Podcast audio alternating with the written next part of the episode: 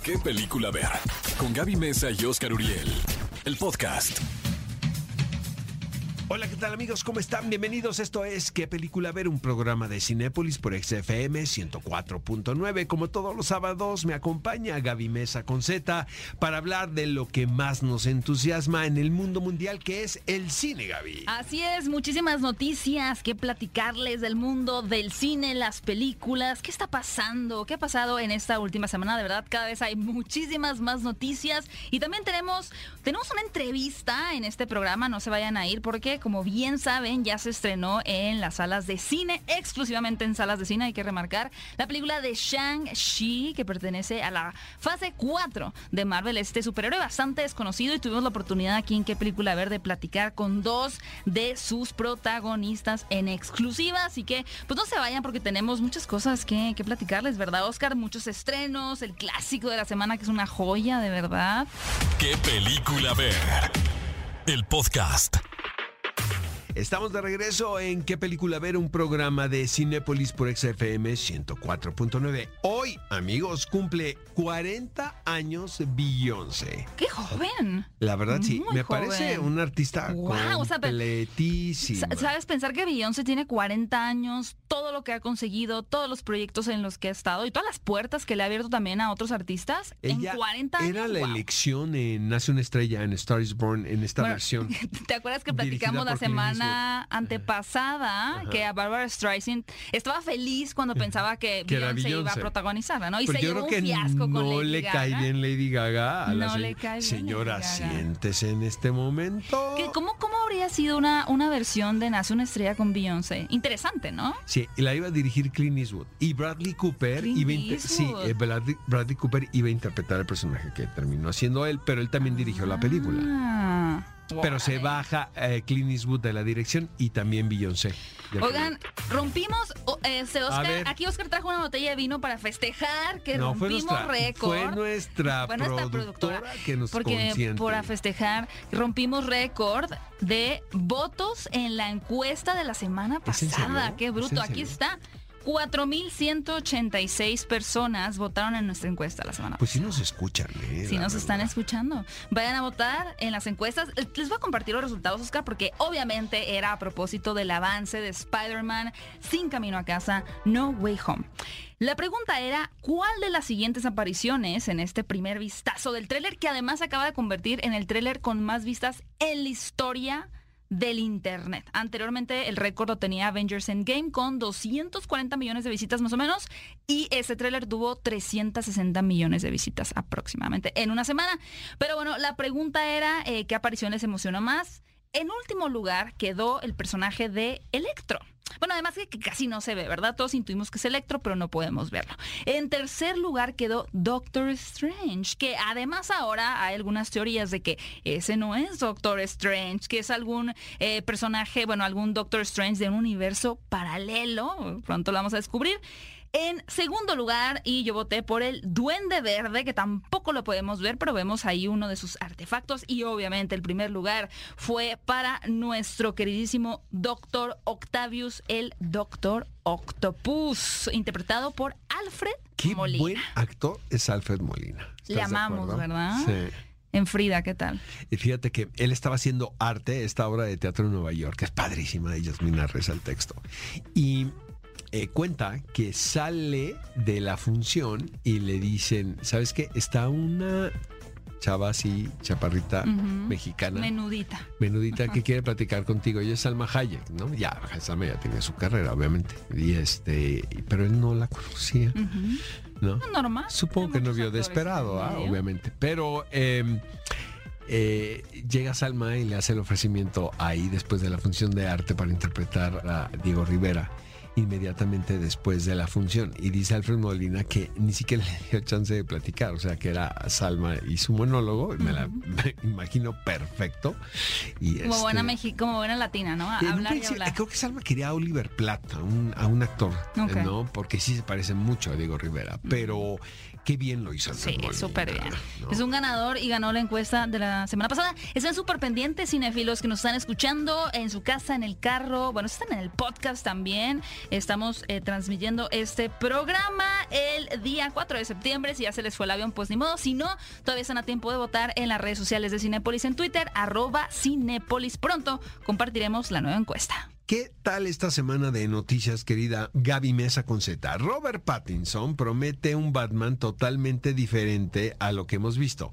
Vaya, con el tráiler que, hemos, que vimos, era brutal. nos queda Que claro. lo vimos en la DC Fandom el año pasado y ya se anunció la nueva DC Fandom que va a ser el 16 de octubre, que promete traer muchísima información y seguramente ya un nuevo vistazo más oficial a este tráiler de la película protagonizada El por tráiler me parece Pattinson. fantástico de The Batman, pero Que lo armaron así, yo creo que Eh, muy lo que sí pasó es que hubo reshooting. ¿Qué es esto, amigos? Que después de que la película se terminó, tuvieron que convocar otra vez al reparto, porque finalmente pues estás firmando un contrato para hasta que quede la película. hacer exactamente, pero eso no quiere decir que la película no haya salido, porque mucha gente confunde cuando hay la noticia de reshootings, que es que no les quedó.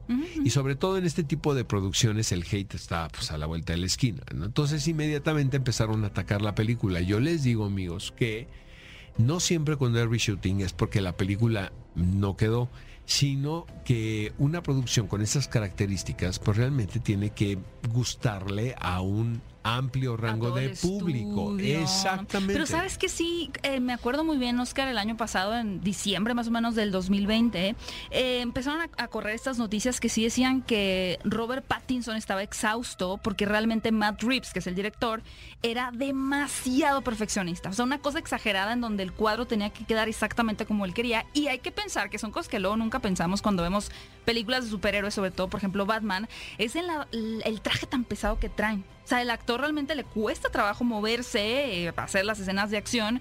Y Robert Pattinson dice que sí terminó exhausto con esta Val película. Kilmer, ahora, va- va- más adelante vamos a, a platicar de él, Justo, pero exactamente, pero vi el documental fascinante, amigos, acerca de Val Kilmer.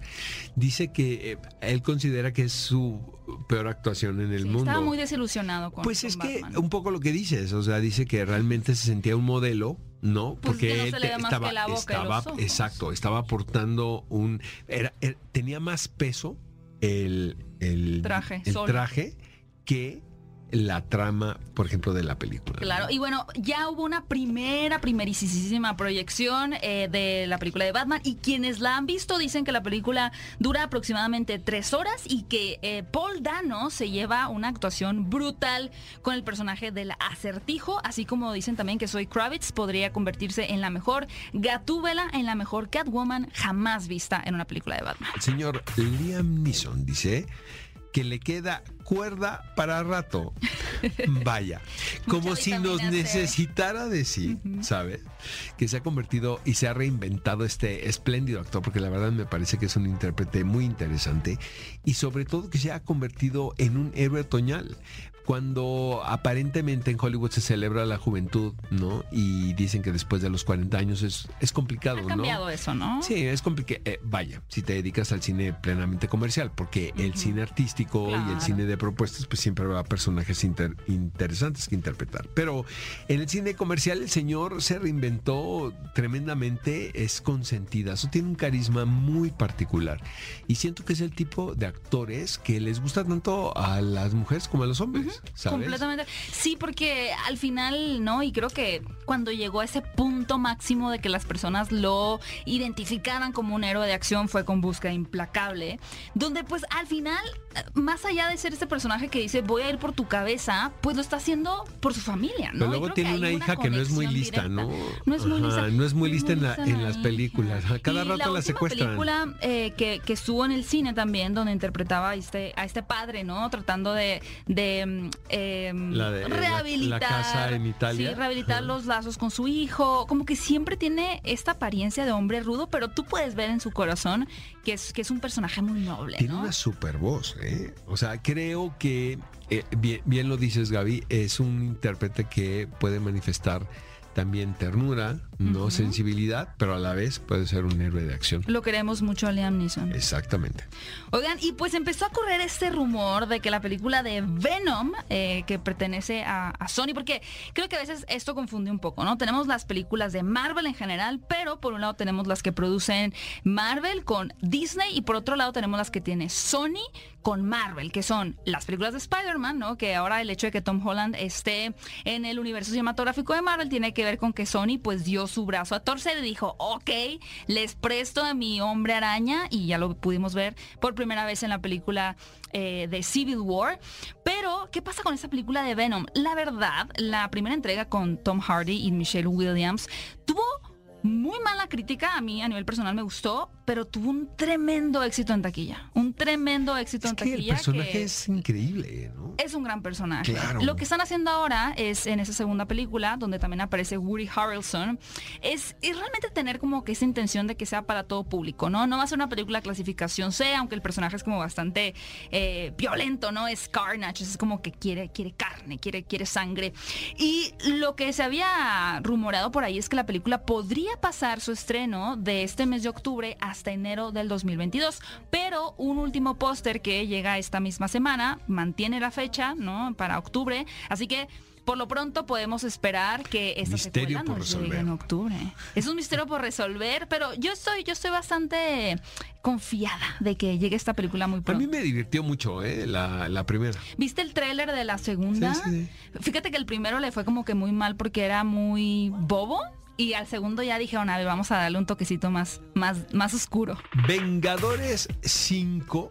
¿Esto es un hecho? Lo veo muy ¿O es un o rumor? sea. Bueno, Kevin Feige declaró que esta semana, que es muy posible, bueno, está en la preparación de un episodio más, de un capítulo más de Los Vengadores, porque supuestamente la fase 3 concluía con estos personajes. Con la muerte de los personajes. Es que Sí. nos mataron a tres muy importantes. Exacto. Capitán América, Iron Man y Black Widow.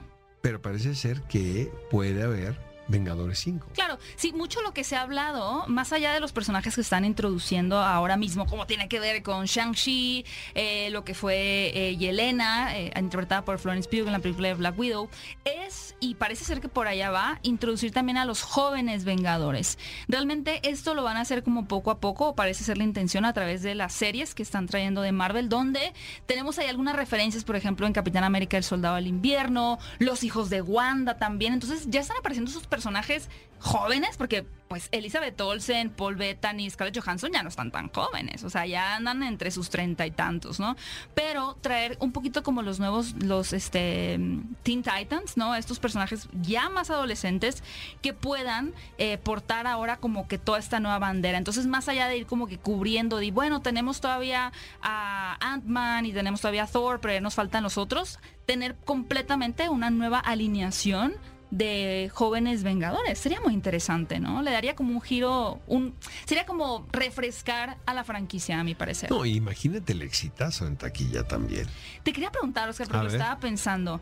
Eh, por ejemplo, cuando empezó todo el fenómeno este de superhéroes, yo pues apenas me estaba adentrando en este tema de hablar de películas, ¿no? Pero tú, ¿tú cómo sentiste ese cambio? ¿No fue muy brutal de hablar de cine de todos géneros, eh, comedia, acción, thrillers, y de repente que los superhéroes como monopolizaran el mercado? No, la verdad ni cuenta me di. Ok, Y de aparte, repente ya estaba pasando. exactamente, pero aparte me divierte, o sea, yo siempre he estado muy pendiente de- del cine comercial. En gen- del cine Exactamente, porque, bueno, finalmente, pues es el cine que mantiene la industria. Completamente. ¿no? sí. Y yo no lo veo con desdén, ¿sabes? O sea, yo le doy una importancia relevante como cualquier otra película. Pero sí, de de repente pues ya ves que estás invadido, ¿no? De películas de superhéroes. Pero a mí me divierten muchísimo. Hay unas que me gustan mucho, de hecho. Genial. Tenía la duda. Mi querido Oscar, ¿qué te parece si para celebrar a nuestra querida Beyoncé que cumple 40 años, eh, que por cierto dio voz al personaje de Nala en el live action del Rey León? Muy malo, por cierto, ese live action. Pues sí, innecesario más bien lo diría yo. Innecesario. Ya viene la secuela, ¿eh? Pero bueno, eh, ¿qué les parece si eh, hacemos esta encuesta? Vayan a votar a las redes de Cinepolis en Twitter eh, para que nos digan cuál de las películas en las que aparece esta cantante, compositora, actriz, modelo, diseñadora de modas es favorita. Las opciones son El Rey León, Dreamgirls, Obsessed o Austin Powers in Gold Member. Austin Powers. Ya sabía que sí, Austin Powers, híjole. Yo me voy a ir Pues me voy a ir con Dreamgirls para apostar algo musical. Vayan a votar, vamos a seguir rompiendo esos récords. Eh, escríbanos a través de Twitter En también. los extras de, de la edición en DVD de Dreamgirls viene la anécdota que eh, esto está basado en un musical, ¿no? De hace muchos años Sí. que dirigió Michael Bennett y estaban haciendo casting. Obviamente, pues si le haces casting a Beyoncé, pues es como un casting especial, digamos, ¿no? Y dice Bill Condon, el director, que pues obviamente estaban todos impactados porque iba Beyoncé al casting, ¿no? Y llega y hizo la coreografía idéntico que el O sea, montaje. se preparó. Qué fuerte. Pues más, con más razón, voto por Dreamgirls. Eh, cinéfilos, vayan a votar. La próxima semana les compartiremos los resultados. ¿Qué película ver? El podcast. Amigos, estamos de regreso. Esto es ¿Qué película ver? Un programa de Cinépolis por XFM 104.9. Obviamente, el título de esta semana es Shang-Chi y la leyenda de los 10 anillos. Mi querida Gaby Mesa con Z ya vio la película. Exactamente, esta película, digamos que es parte de la inauguración y ya desarrollo, ya podemos decir que estamos bien entrados en la fase 4 del universo cinematográfico de Marvel, aunque en realidad esta fase que arrancó con la segunda película de Spider-Man, pues más que nada nos ha traído a algunos superhéroes de regreso que ya conocíamos, como fue claro el caso de Spider-Man, como fue Black Widow, y ahora nos trae a un personaje que tiene viviendo muchísimo tiempo en los cómics, pero que nunca había sido adaptado a la pantalla grande. Se trata de este personaje asiático de ascendencia china llamado Shang-Chi.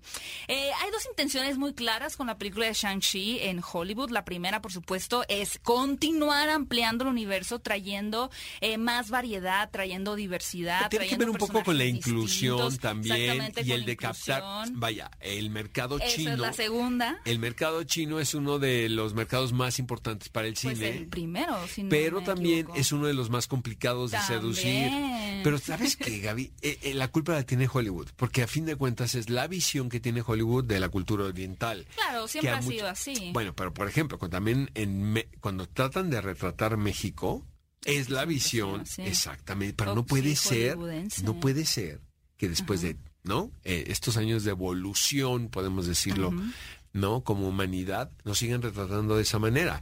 Lo que pasa es que los chinos se molestan muchísimo, los mexicanos. Sí, más no. que porque, por ejemplo, un claro ejemplo, Oscar, y acabas de dar clavo, Memorias que era... de una geisha, que es japonesa, la o sea, las geishas, y son chinas las actrices. Shan, Shan Yi y este y Gong Li. Es verdad. No, pero por ejemplo, mi segundo punto, ¿no? De, de traer a Shang-Chi al cine es justo lo que dijo Oscar, ¿no? Es ampliar el mercado. China es uno de los más interesantes y que más dejan a, a nivel taquilla. Pero sí, también es un mercado muy complicado porque, por ejemplo, con la película de Raya y El Último Dragón, eh, no estaban muy contentos con, con la representación, sobre todo porque había una mezcla de, de culturas, ¿no?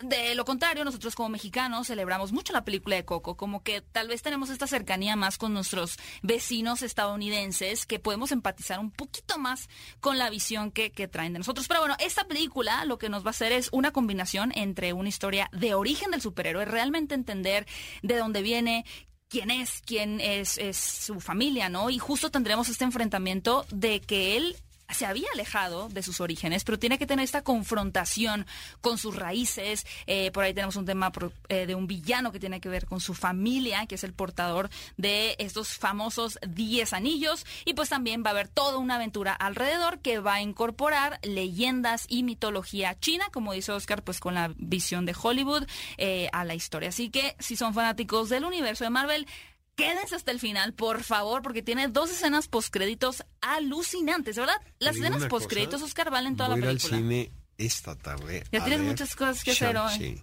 Ya sé. Tienes mucha tarea.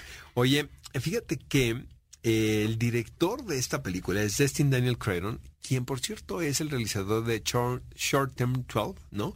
Esta Ah. película muy independiente y que forma parte también de esta sociedad que está creando Kevin Feige con directores autorales. Más de autor, que es una gran decisión. Como Chloe Shaw, por ejemplo, en The Eternals, ¿no? After 3, Almas Perdidas. Amigos, no se hagan, porque sé, los estoy viendo. Yo también los estoy viendo. Los estoy viendo Detuvieron a todo lo que estaban todos haciendo cuando escucharon ustedes, After 3. porque sé que van a ir a ver After 3 esta tarde. Exactamente. Como saben, esta, esta historia de After realmente surgió como un fanfiction. ¿Qué es un fanfiction? Es cuando una persona tiene un, digamos, eh, una fantasía en su cabeza, ¿no? Que, ay, ¿qué pasaría si yo conociera a Keanu Reeves? Entonces, la escritora de estas eh, novelas, que es muy historias, joven, muy joven, muy ¿no? joven. Ahorita yo creo que tiene como 34 más o menos. Es del 85, me 34 parece. millonaria, obviamente, sí, ¿no? sí, millonaria. De hecho, cuando ella escribió este fanfiction que era su idea de, de Harry Styles era como que un em, una visión de cómo sería Harry Styles si fuera como rebelde y conociera a una chica inocente.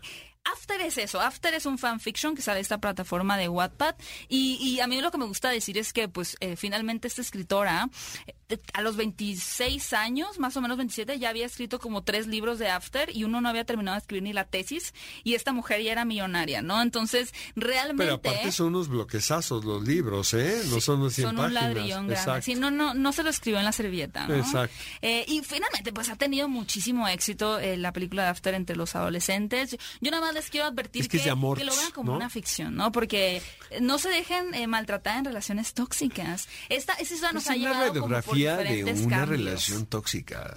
Es una radiografía de una relación tóxica. ¿Estás de acuerdo? Y quién sabe si esta sea la última película que ya pueden encontrar en las salas de Cinépolis eh, para que se las eh, la vean con sus nachos así, con el queso bien caliente, ¿no? Bien derretido el queso. Gaby, Gaby, vamos a hacer de cuenta El que queso no dijiste caliente. nada. Amigos, el gran cuento de los osos.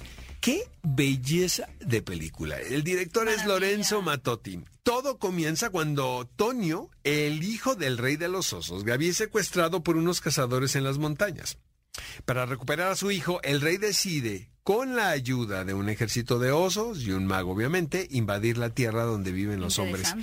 Te digo una cosa, e- este tipo de... Últimamente me he reconciliado muchísimo con, Con la animación. animación, sabía que ibas a No es un género, no es un género que a mí me, me gusta en particular, ¿no? Eh, yo respeto muchísimo y, y- y las disfruto, pero últimamente he encontrado en la animación cosas increíbles. Pero ¿sabes por qué también, Oscar? Porque siento que ya la animación pasó esta eh, con- preconcepción, ¿no? Como, sí, podríamos decir, de que es infantil. Entonces creo que realmente eh, hemos tenido en los últimos años más eh, creadores que se han acercado a contar historias a partir de este formato, que es la animación, ¿no? Y ha roto Y- la idea de que es Y infantil. también diseñados para un público más pensante, caray, como ¿Qué es esta anomaliza? película. Digo, anomaliza es otra es cosa. una belleza. Pero mira, lo que va de El gran cuento de los osos, que así como es una película que pueden disfrutar los niños, porque obviamente le van a dar una lectura. Pero como adulto dices, caray, qué bien la pasé. Guau. ¿Sabes? Y la calidad de la animación y la propuesta es muy interesante. Sí, que además, bueno, el di- director Lorenzo, pues realmente es un eh, artista Se ve, gráfico, ¿no? o sea, Es- sí no nos queda la menor de las dudas, porque no es una animación eh, tradicional o que ya hayamos visto. Eh, la propuesta, que es ma- maravillosa, no, es, es, es evidente. Entonces sí eh, sientes todo el tiempo que hay un artista detrás, artista. detrás de esta Y película. está interesante porque este, esta historia que cuenta Oscar eh, realmente es un cuento muy popular en Italia, pero muy desconocido de este lado del charco, ¿no? Entonces, eh, pues tiene obviamente todos los valores que bien dice Oscar, puede tener una lectura familiar, pero también tiene varias cosas más complejas que se pueden leer para los adultos. Así que definitivamente una muy buena opción, Oscar, para toda la familia. Oigan amigos, viene a propósito del Liam Neeson, de este señor, ¿no? Incansable. Riesgo bajo cero la próxima semana. ¿no? ¿Qué tal? Vamos a ver, a vamos a ver esta favorito. película de acción. Y Coda, protagonizada por Eugenio Derbez, es una versión, la versión americana de la familia Belier. Vayan a ver la familia Bailer antes en, En Cinepolis Click. Click. Es una película fantástica. Esa, Véanla en esa puede ser Click. la recomendación de Ya, la creo próxima que hablamos de ella hace como dos, tres meses. Ah. Fantástica, comedia, eh, alucinante. Vean la película original antes de ver Coda. Pero La a pueden Coda, a encontrar Coda en le fue espectacular en el Festival de Sundance, ¿eh? O sea, no había más premios que dar si no se los lleva también. Coda, por cierto, amigos, tiene garantía Cinépolis. Pero es que, de, de verdad, no le pudieron dar más premios en el Festival de Sundance. Es una película súper premiada y tiene, como dice Oscar, garantía Cinépolis porque sabemos que les va a gustar. ¿Qué película ver? El podcast. Los protagonistas, sus creadores, de la pantalla grande a tu radio. La entrevista en ¿Qué película ver de Cinépolis en Exa FM? Hello, thank you for having me. Hola, muchísimas gracias por recibirme, muchísimas gracias por su tiempo. Thanks for having me. Gracias a ti por recibirme. Um, well, first of all, I gotta say that Primero que nada, debo decir que creo que no es muy común ver a una pareja entre un hombre y una mujer que no estén específicamente involucrados románticamente, como es el caso de Katie y el personaje de Shang-Chi. Podemos ver, por supuesto, que hay algo de química entre ellos, pero son amigos al final, buenos amigos, nada tóxicos. Entonces me gustaría preguntarte, ¿tú opinas lo mismo sobre ellos o cómo ves su relación? Muchos de mis mejores amigos son hombres. Tienes razón, no lo vemos mucho en películas, pero definitivamente creo que una amistad es posible sin el aspecto romántico. Veo su relación exactamente como es, pero más importante, veo una amistad muy fuerte, basada en lealtad, confianza y acuerdos con cada uno. Si alguna vez hay algo más en su relación, probablemente también esté basada en eso. Exactly. And um, I guess say that I think that Exactamente, la representación de Asia y de personajes asiáticos finalmente está creciendo en la cultura pop, poco a poco, pero creciendo finalmente.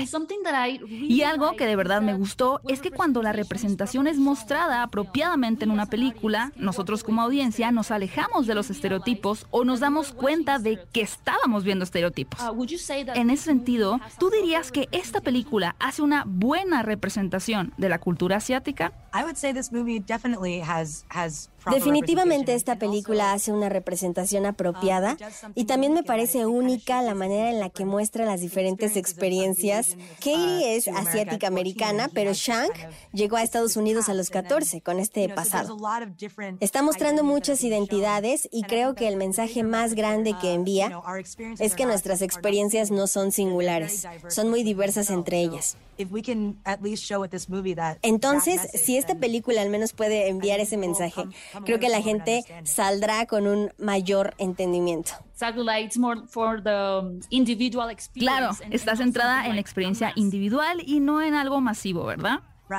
Correcto. Hello. ¿Cómo estás, Gaby? Muy bien. I actually tried to Hola, Florian. Eh, de hecho, debo de confesar que intenté memorizar cómo se dice gracias por recibirme en alemán. Danke für die Einladung. Is that correct? That was really good. Estuvo muy bien. It's, it's near, right? But thank you for having gracias por recibirme, Florian. Gracias por tu tiempo. Thank you. Appreciate your time. Gracias a ti. Gracias por el tiempo. We are about the same age. Somos más o menos de la misma edad. Eso quiere decir que tenías por ahí de 18 años cuando salió la primera película del universo cinematográfico de Marvel, Iron Man. Y ahora, tres años después, estás en la nueva película del UCM. Así que me uh, gustaría preguntarte, ¿cómo te sentiste la primera vez que viste esta película de Iron Man y cómo se siente ser parte de este universo ahora?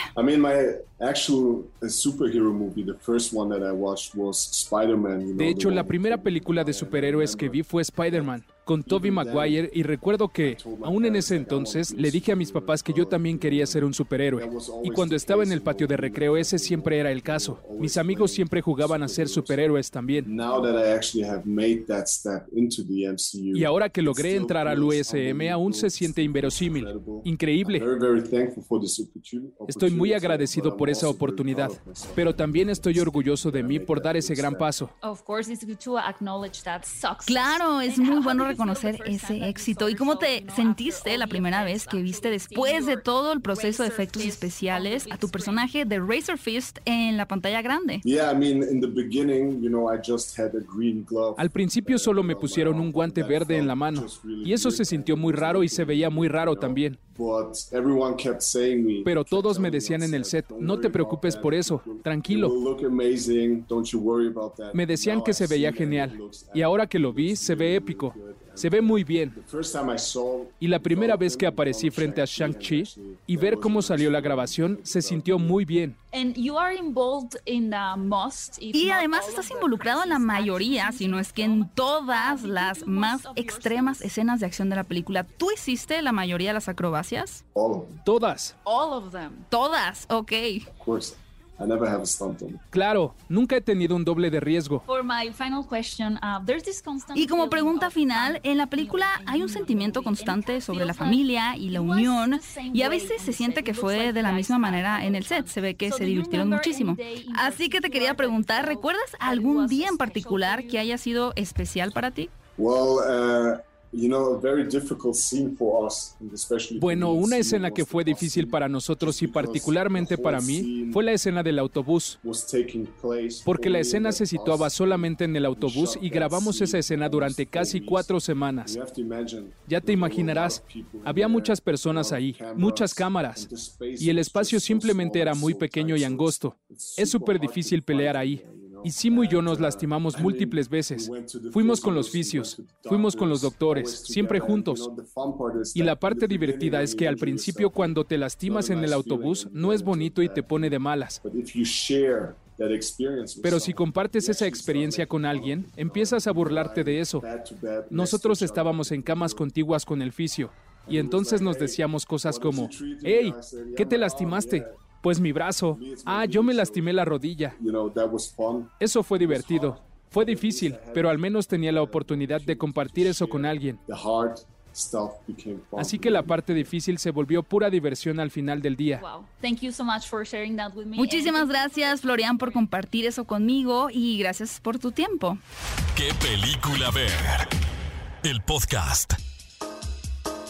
Bienvenidos al clásico de esta semana, amigos, y me refiero a través del universo, Across the Universe, del 2007, dirigida por Julie Taymor, una realizadora que tiene una carrera muy prolífica en teatro y películas también como Frida y Titos. Sin embargo, en esta ocasión el material no proviene de la escena teatral, sino de la música de los Beatles. Esta película, tenemos que decir, generó opiniones bastante divididas porque creo que la manera correcta, aunque no es imperativo, cada quien puede acercarse a la película como quiera, pero la manera creo que más disfrutable que se puede apreciar esta cinta de A través del universo o Across the Universe es viéndolo un poquito más allá de lo fílmico y realmente apreciar que se trata de una obra que está llena de vida, llena de música, que obviamente se desprende de todos los temas que los Beatles, no todos, pero muchos de los temas los más que los Beatles nos dejaron eh, en la historia.